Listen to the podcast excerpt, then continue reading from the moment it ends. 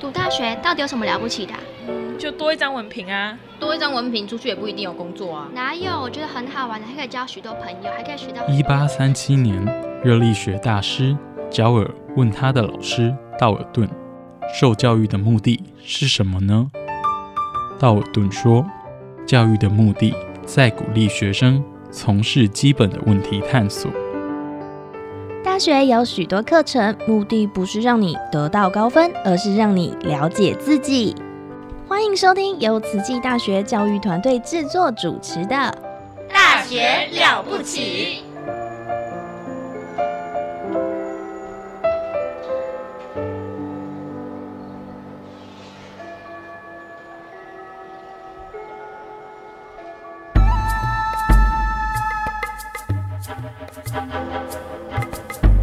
大学之道，守谦之道。十年树木，百年树人。传道授业，济世爱人。热情永不退，邀你空中来相会。您现在收听的是优质好节目《大学之道》。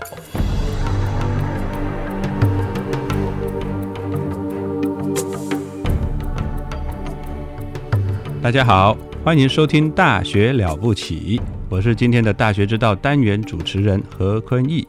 今天非常荣幸邀请到一位非常资深资深的慈济大学教授来开讲，他就是传播学系的系主任毛荣副主任。毛主任本身是台大社会学博士，但是他可可是他研究的范畴不是只有社会学哦，他还包括什么呢？文化研究、网络研究跟媒介哲学。所以，他从两千零一年开始，在慈济大学我们成立传播学系的第一年，他就来到我们慈济大学任教喽。一晃眼，哇，就这么二十一年就这么过去了。现在的传播学系有更多的成长，哇，这个很谢谢这些硕学大儒的努力与贡献。现在我们就来听听毛荣副主任的分享。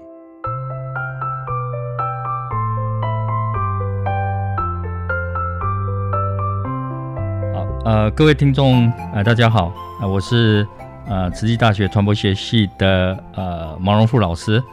那我现在是传播学系的系主任。好，那呃传播学系是在二零零一年的时候成立的啊，那我也就在那个时候就加入啊慈大的传播系，啊，我等于是慈大传播系的一个元老啊，那。在加入慈大传播系之前，哦，事实上我是没有来过花莲的，所以，呃，来慈大的传播系是我，呃，应该讲是第一份工作，因为我毕业第一份工作，同时也是我第一次来到花莲啊。那，呃，也没想到这这样，我们就我我就在这一边，然后跟这一个系啊一起成长啊，也已经历经了二十年啊。那。当初我为什么要加入这一个呃慈大传播学系啊？因为呃我本身学的是社会学啊呃那我在博士论文做研究的时候，我是做网络的研究啊。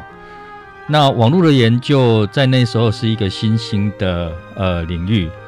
那它一方面也可以把它归在社会学的领域，另一方面它也是一个新的媒体啊。那时候是。一直呃被当作是一个新的媒体啊，跟传统的大众传播媒体不太一样。那当时嗯呃，浙大传播系在成立的时候的筹备的呃呃筹备者是从正大呃退休下来的一个传播界的一个很令人尊敬的学者啊，陈世民老师。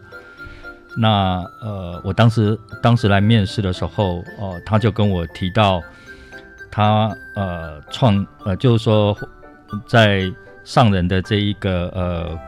呃寿命之下，他来创这一个戏里面有一些呃他的主要的想法哈，跟他的一个理念。那我听到这个理念的部分，就非常符合我自己对呃传播领域的这个部分的一些看法哈。虽然我不是学呃正统传播出身的，但是我从一个比较社会学的角度来讲。呃，我认为，呃，传播这个领域或媒体这个领域应该担当一定的公共公共性哈，而不是纯粹从一种商业。而且那时候台湾的媒体基本上都已经是，呃，简单讲就是一股乱流了哈，而且基本上就是呃三星社的这个这一个发展方式哈。那刚好有这样一个新的系，想要去培养呃能够具有一个社会责任，然后能够有有理念，然后能够关怀在地的、关怀公共性的这一这这样的一个学生，那我就呃觉得这很符合我自己本身的一个想法哈，所以我就过来了。那过来这二十二十年的当中，也看到呃呃传播系的一个成长，哈，还有它的一个发展。那在这二十年当中，传播系一直很秉持一个哦，我们除了除了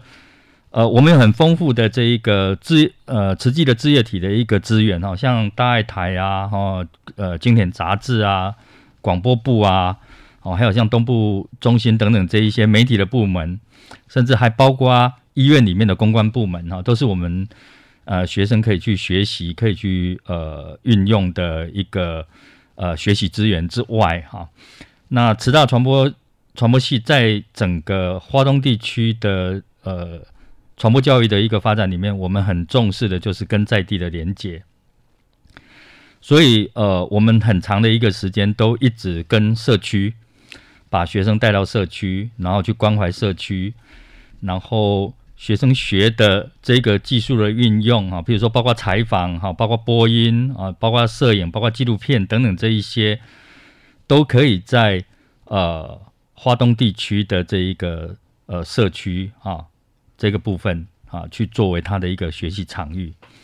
所以过去这一些年来，我们的呃产出。呃，是有一个很强的跟在地连接的一个特色。那呃，进来传播系之后，在整个课程的设计上，呃呃，当时的当初的一个筹备者陈世民老师，他就认为有两个很重要的部分要把它给呈现出来。其中一个就是呃实习，啊，而且我们传播系是发展出一个全台湾第一所很独特的，第一个就是。我们有两阶段的实习方式，第一个阶段叫做见习，哦，我们到那个呃，利用暑假，好，利用寒假到媒体去见习，啊，那第二个是整个学期都投入到呃产业界去做实习，哈，这是我们慈大传播系首先去发展出来，后来也有一些其他的传播学习也都跟上了，哈，那这是第一个特特质，第二个特质就是我们的毕业制作跟毕展，啊。那毕业制作是整个呃传播的学生他在过去三到四年的时间所学习的一个东呃一个知识跟技能的一个同整的一个表达。那这个表达不仅可以表现出他的知识跟技能，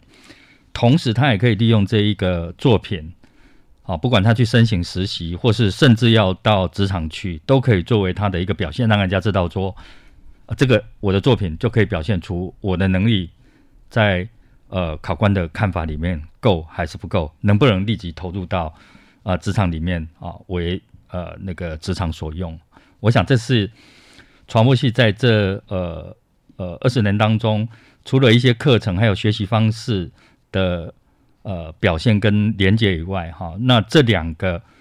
最能够去表现学生的。呃，学习成果的一个部分哦，就是他的实习跟呃见习。那在过去这二十年当中，也从呃学生的这一个实习也好，哈，从他们的一个毕业制作的呃投入，还有他们的一个主题的展现哈，我也可以等于自己也是跟着一起成长，然后也看着他们在对整个呃。时代的脉动，对着社会的发展，以及对着在地的这个关怀，哈，不断的在啊展现下去，哈。我想这是我这二十二十在这里二十年左右啊非常呃强的一个感受。哦，慈济大学的传播学系真的非常有特色哦。专业的选择也非常的多，尤其是到了大四，哇，可以把这几年学到的功夫通通展现出来。所以，我们继续来听听毛荣副主任从学生的毕业展来看看传播学系这二十年来的成长历程。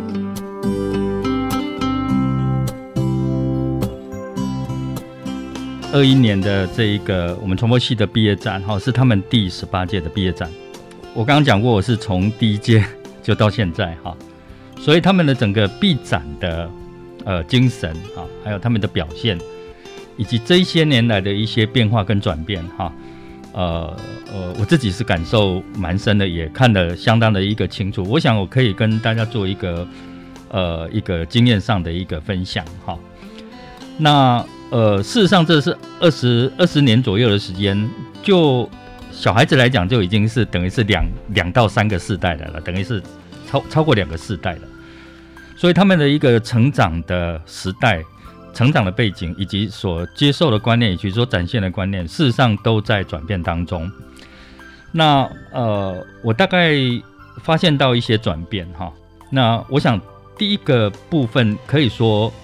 是没有变的部分，没有变的部分是传播系的毕制哈，他们的主题内容跟在地的连接很强，啊，跟在地的连接很强。那这个连接很强的一个部分，主要就是跟在地的议题啊。那我刚刚一开始也提到，就是说我们相当强调传播教育的本身，学生对公共性的一个关怀，所以我们有很多的议题。从过去到现在，都有对在地的这一些关怀哈，像今年有相当几个的一个作品，都是延续的这一种呃跟在地的关怀哈。譬如说像呃纪录片的部分哈，有一个是跟呃他是呃拍摄纪录片哈，叫阿春哈，这是防疫计程车的啊，他也花了差不多快一年的时间，跟着这些计程车司机。哦，去拍他们，然后另外有一个是呃纪录片，是同门风情啊，那是大家都知道的那个同门刀啊，就文南那边的同门刀哈，他去拍摄这样一个纪录片。那另外有另外有一个有一部作品哈，叫《努马的的家》了哈，就是呃是由这今这一届的总招李敏佑他们几个人所拍的。那这一个片子。比较特别的地方，它事实上是拍呃那个国府里那边的一个萨基拉雅的他们这个部部落的一个传统。那事实上，他已经跟这个部落已经在那边拍了三年了，也就从一开始的纪录片的初阶，好，然后到进阶到毕业制作。所以像这种连结哈，在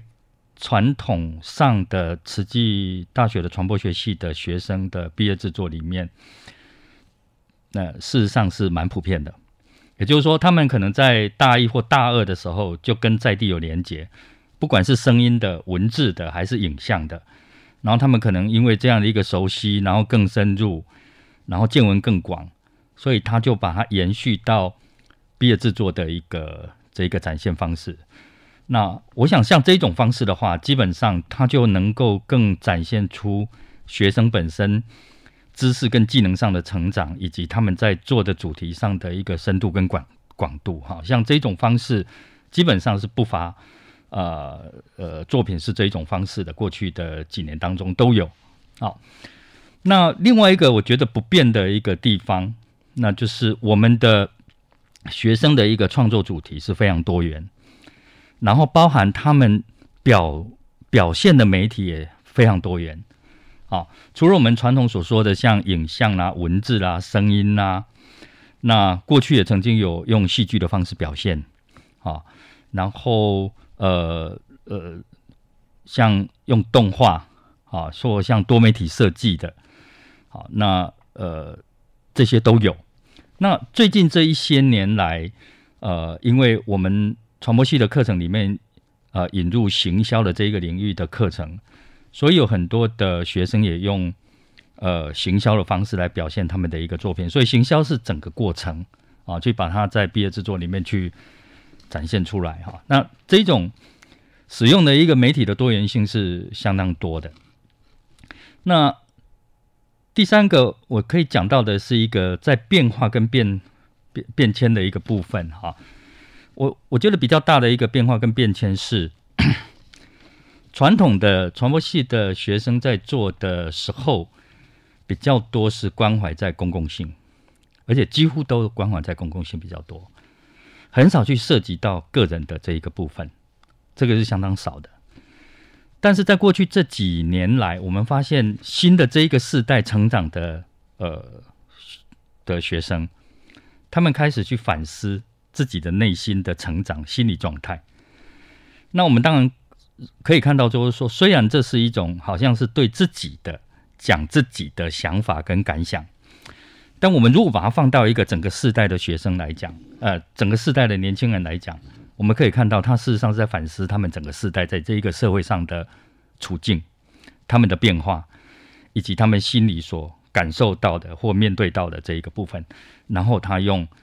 媒体的方式把它呈现出来，有些用广播，有些用影像，有些用文字，那呃，有些甚至是用电影的方式去探讨。那所以这几年当中，就开始慢慢有一些。呃，去探讨到我们可以整体讲做是一个世代的年轻人的他们的心理状态，你可以说心理健康的这一个角度啊，因为现现在的年轻人他们遭受到的或面对到的那一些社会的未来的不确定的等等这些压力，事实上是比过去是还强的，因为现在的社会的变动更快，然后对他们来讲，整个未来的那个不确定性可能比过去更高，所以他们自己也开始去面对这一些。这些部分，然后用毕业制作把它呈现出来，哦，这个是一个主题上的一个变化，呃，我发现到这几年有这样一个明显的变化。那另外一个比较明显的变化就是，啊，我们大概在啊六六七年前，我们引进呃整合行销这样一个群组的课程，所以最近这几年当中，学生慢慢是用整合行销或行销的方式来展现毕业制作。那因为行销的部分现在可以用到的很多的是多呃现在的新的媒体啊网络媒体啊社群媒体等等这一些，所以他们有时候是在行销的是别人的部分哈，就是一些呃社社会的我们讲社会行销啊公共的一个观念啊或者公共的一些议题的的行销。另外，有时候他们自己在实现自己的形象，比如说自己设计一些东西啊，直接放到网络上，或直接在在卖，然后他把这整个过程啊，用毕业制作的方式把它呈现出来，也是在展现自己，也是在展现自我。那这个大概就是毕业制作这一些年来的一些变跟不变的一个部分。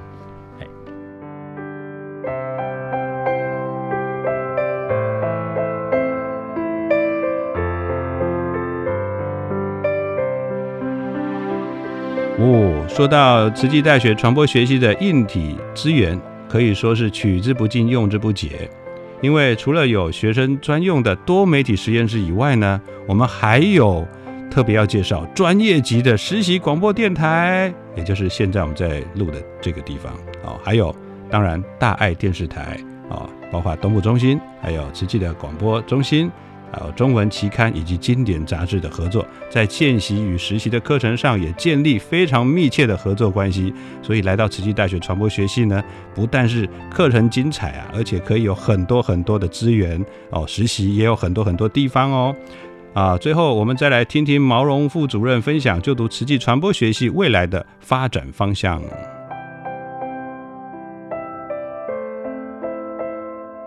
呃，至于传播系本身啊，就传播这个领域里面，事实上它呃相当多元哈。那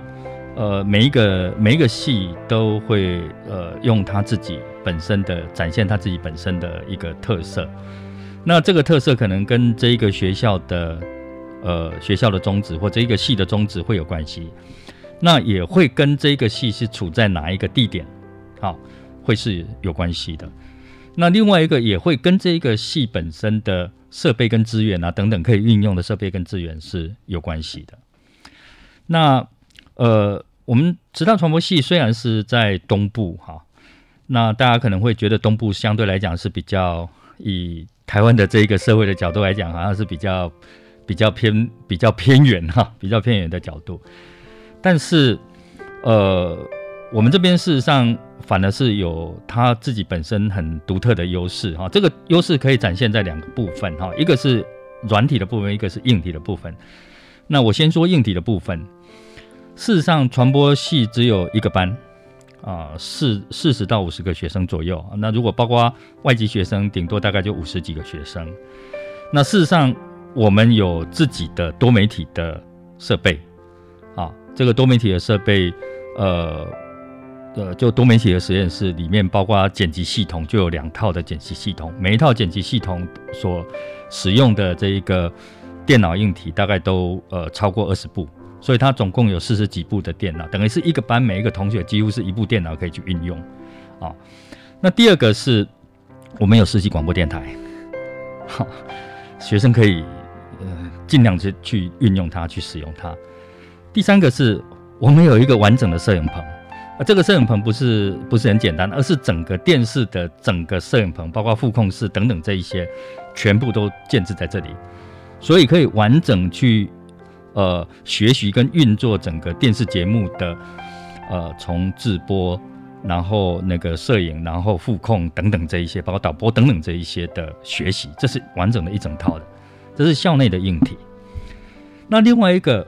呃慈济的制业体里面，大家都知道。实际有大爱台，啊，然后它有广播部，然后它有杂志，里面有经典，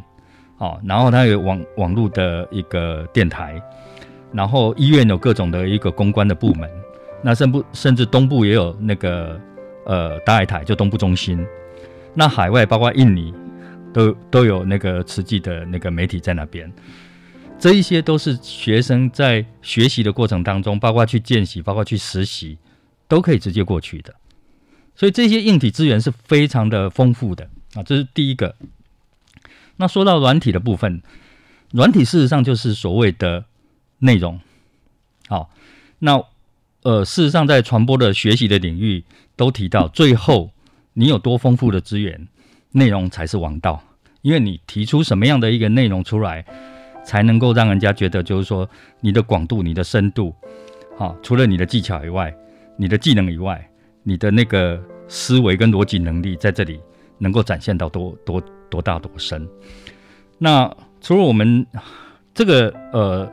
软体的实力，除了在学习的过程里面老师教的观念、书本的所教授的这一些内容以外，另外一个就是我刚刚提到我们在东部这一个地方有很丰富的人文的资源，啊，这里是一个多元的族群。啊，然后现在又有很多，包括新住民啊等等这一些，然后花东有很多的相关的议题，然后分布在整个花东这个地方，我们随时都可以去做采访，都可以深入的去探讨，然后可以去把它呈现出来。好，那所以以现在的一个网络的一个时代来讲，这根本所谓的偏远或什么，这根本不是一个问题，因为你生生产出来的内容，你马上可以利用网络直接放。放到网络上，分享给所有人知道。好，那这个本身就没有所谓的过过去的空间上的一个局限，就根本一点意义都没有。所以重点是，你能不能去运用这里的丰富的软硬体的资源，然后去做做学习。我所想，所以就这个部分，我觉得只要有心，然后呃，老师们在教授上的一个努力，学生在学习上的一个用心跟认真。那产生出来的一个东西，任何一个空间、任何一个地点，都可以让人家可以看得到。这是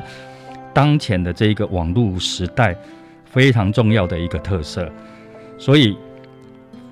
我倒认为，我我们这边一个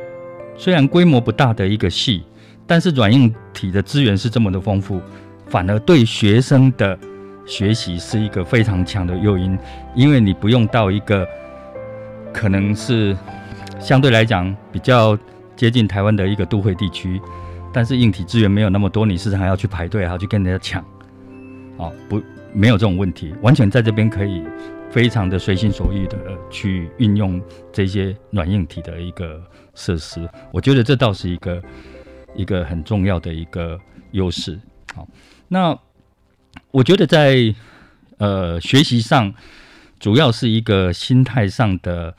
一个投入跟调整，那这几年来，我也看到在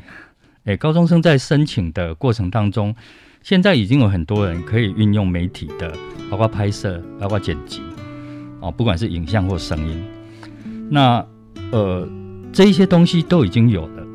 那申请到像我们传播系来，基本上你就可以马上利用这一些硬体的资源，尽量去精进，好，然后透过呃课程哈或课程内容的一个学习，再更加去把它衔接起来。换句话说，以现在的角度，呃，现在的这一些高中的学生，或者以后的这一些学生，他们反而是比过去是更有利的啊，更有利了，因为。呃，他们在高中就会使用这一些现在的这一些所谓手机啦，它都很强的拍摄功能啊，那个镜头啦，甚至还有那一些剪接的功能也都有了，所以他们大概基本的一些很基础的技能，有些都已经有了。像过去是要进来才学，现在都已经有了。那已经有了进来之后，这里的资源是随手可用的，又很丰沛，就马上可以上手，然后再透过课程的学习里面再去增。精进你的那些逻辑啊、观念呐，还有气化的能力呀，还有整合的能力，那你可能应该是会更快去把你所展现的内容让它更精致、让它更强化。那同时外部的资源，我们大二的时候就可以去，暑假的时候就可以去见习啊，然后呃到大四的时候又可以到那一样可以到呃一整个学期的实去实习。所以这些软的硬体的资源，还有整个学习的过程，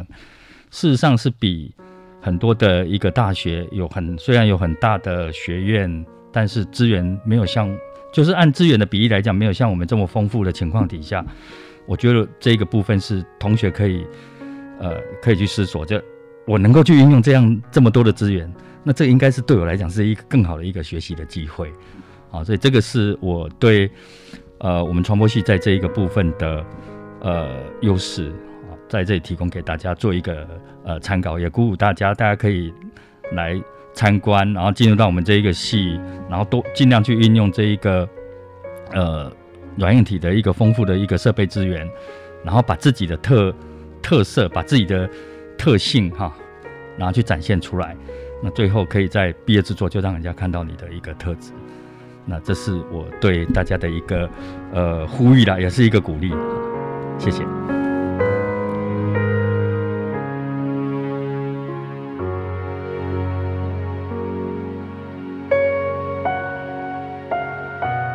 慈济大学的教育之道最大的特色就是结合公益和服务，所以传播学系的师生结合在地产业，发挥专业的技能来回馈乡里，这也成为我们传播学系的优良传统。非常感谢毛荣副主任的分享，更感恩大家的收听。我们下次再见。